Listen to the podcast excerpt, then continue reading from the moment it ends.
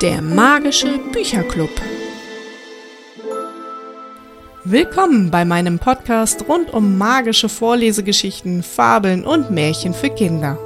Ich möchte euch in andere Welten entführen und vom Alltag ablenken. Egal ob im Auto, zu Hause in eurem Kinderzimmer oder am Abend vor dem Schlafengehen.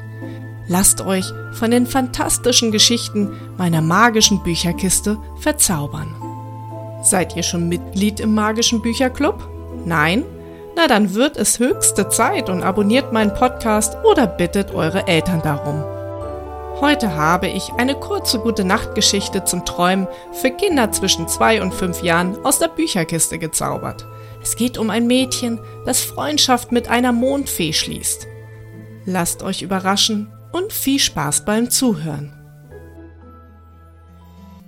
Lina und die Mondfee Es war einmal ein kleines Mädchen aus Emsen mit dem Namen Lina. Sie liebte die Natur mit all den schönen Blumen, Bäumen und aufregenden Tieren sehr. Da verbrachte sie viel Zeit im Freien. Wie jeden Morgen stand sie früh auf und brachte noch vor dem Frühstück ihren Hasen etwas Salat und Gurken. Plötzlich hörte sie eine kleine Stimme aus einem Holzhaufen um Hilfe schreien. Vorsichtig ging sie zu dem Holzhaufen und glaubte ihren Augen kaum. Eine kleine Fee hatte sich mit ihrem Fuß in einem Ast verfangen und kam nicht mehr frei. Sie blinzelte ungläubig, doch die Fee war immer noch da.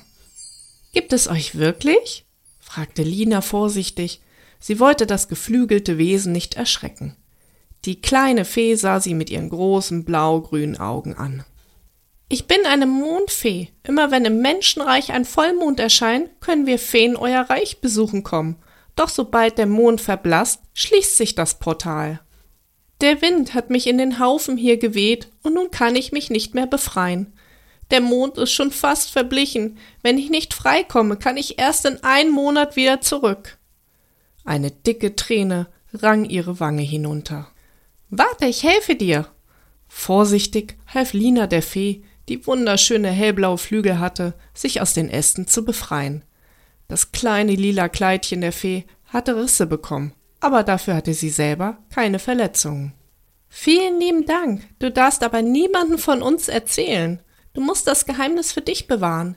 Wenn du das schaffst, darfst du mich beim nächsten Vollmond im Mondfeenreich besuchen kommen. Und mit diesen Worten verschwand die kleine Fee durch eine Zaubertür. Lina machte große Augen. Sie war noch ganz aufgeregt. Hatte sie alles nur geträumt? Sind Feen wirklich real? Sehnsüchtig wartete Lina auf den nächsten Vollmond. Vier Wochen später war es soweit.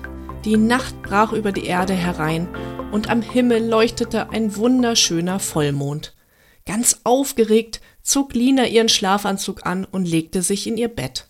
Mit einem Kribbeln im Bauch wartete das kleine Mädchen auf die Fee. Doch nichts passierte. Lina starrte mal an die Wand, mal aus dem Fenster und wurde von Minute zu Minute enttäuschter. Hatte sie sich die Fee im Garten vielleicht doch nur eingebildet gehabt?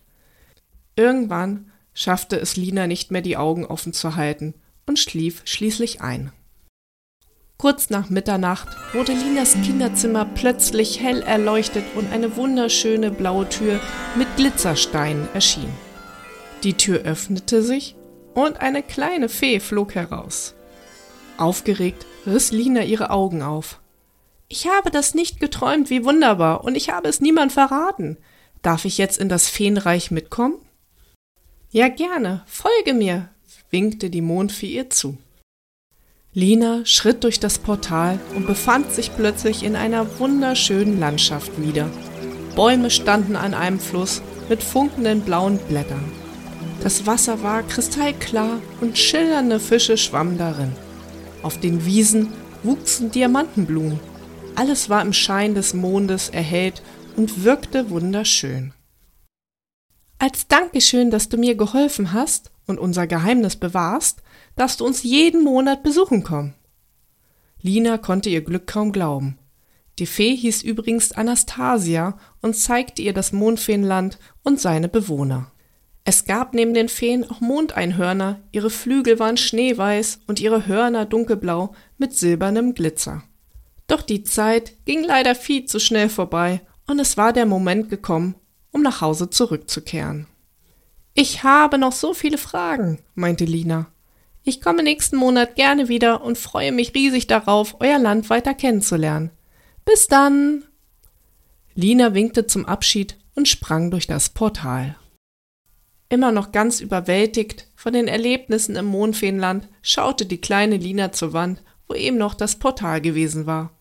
Sie freute sich schon auf den nächsten Vollmond. Aber nun war sie erstmal unendlich müde und legte sich erschöpft ins Bett. Dort träumte sie von den wunderschönen Feen, Einhörnern und Glitzerblumen. Na, hat euch die Folge gefallen? Die Kurzgeschichte Lina und die Mondfee von Christiane Grünberg findet ihr exklusiv nur im Podcast des Magischen Bücherclubs. Freut ihr euch schon auf weitere Abenteuer? Dann abonniert unseren Podcast. Die nächste Folge wird gerade gezaubert und bald online gestellt.